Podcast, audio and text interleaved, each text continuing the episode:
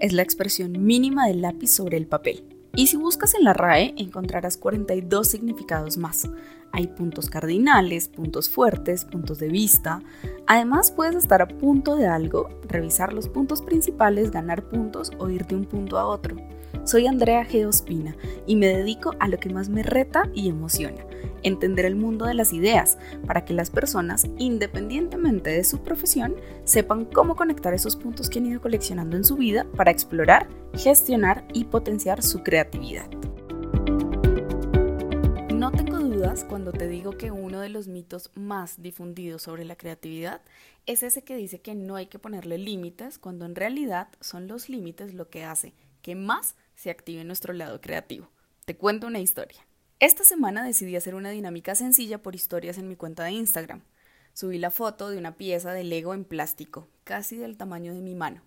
Les mostré que tenía una tapa y se abría, y les conté que era un útil de escritorio. Después dejé una caja para que respondieran cuál útil de escritorio podría ser. En casi 20 horas recibí 42 respuestas. De ellas, 24 personas contestaron que era un resaltador. En un segundo lugar, tuvimos 11 personas que contestaron que se trataba de una memoria USB. Algunas personas más dijeron caja de clips, borrador o tajador.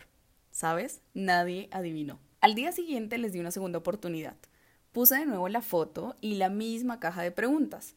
Les mostré todas las respuestas incorrectas y esta vez decidí darles algo más de información. Escribí lo siguiente. Reta tus ideas. ¿Qué otro útil de escritorio puede ser? Uno, piensa en todo lo que usabas en el colegio. Dos, ahora piensa en innovaciones de esas cosas.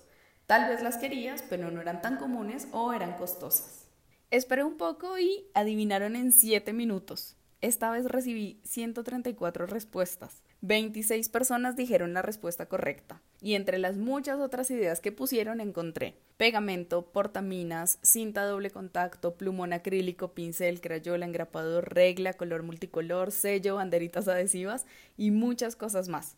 La ficha gigante de Lego en realidad era una cinta correctora en seco. Entonces, ¿qué pasó esta vez? Primero, les regalé una caja mental los llevé a pensar en un usuario específico, estudiantes en su época de colegio. Les puse un límite más, qué útiles de escritorio usaban. Y finalmente los reté a recordar útiles que en ese momento eran innovadores.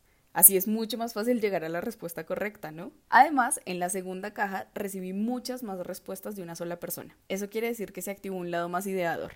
Y si recordamos, con el primer ensayo comprobamos que la primera idea de la mayoría de las personas fue la misma. Por eso es importante la cantidad. Entre más te retes a generar ideas, mejores ideas saldrán. Que no hay que ponerle límites a la creatividad, mito derribado. Esto fue Punto sobre las IES en Punto Creativo Podcast. Nos escuchamos pronto.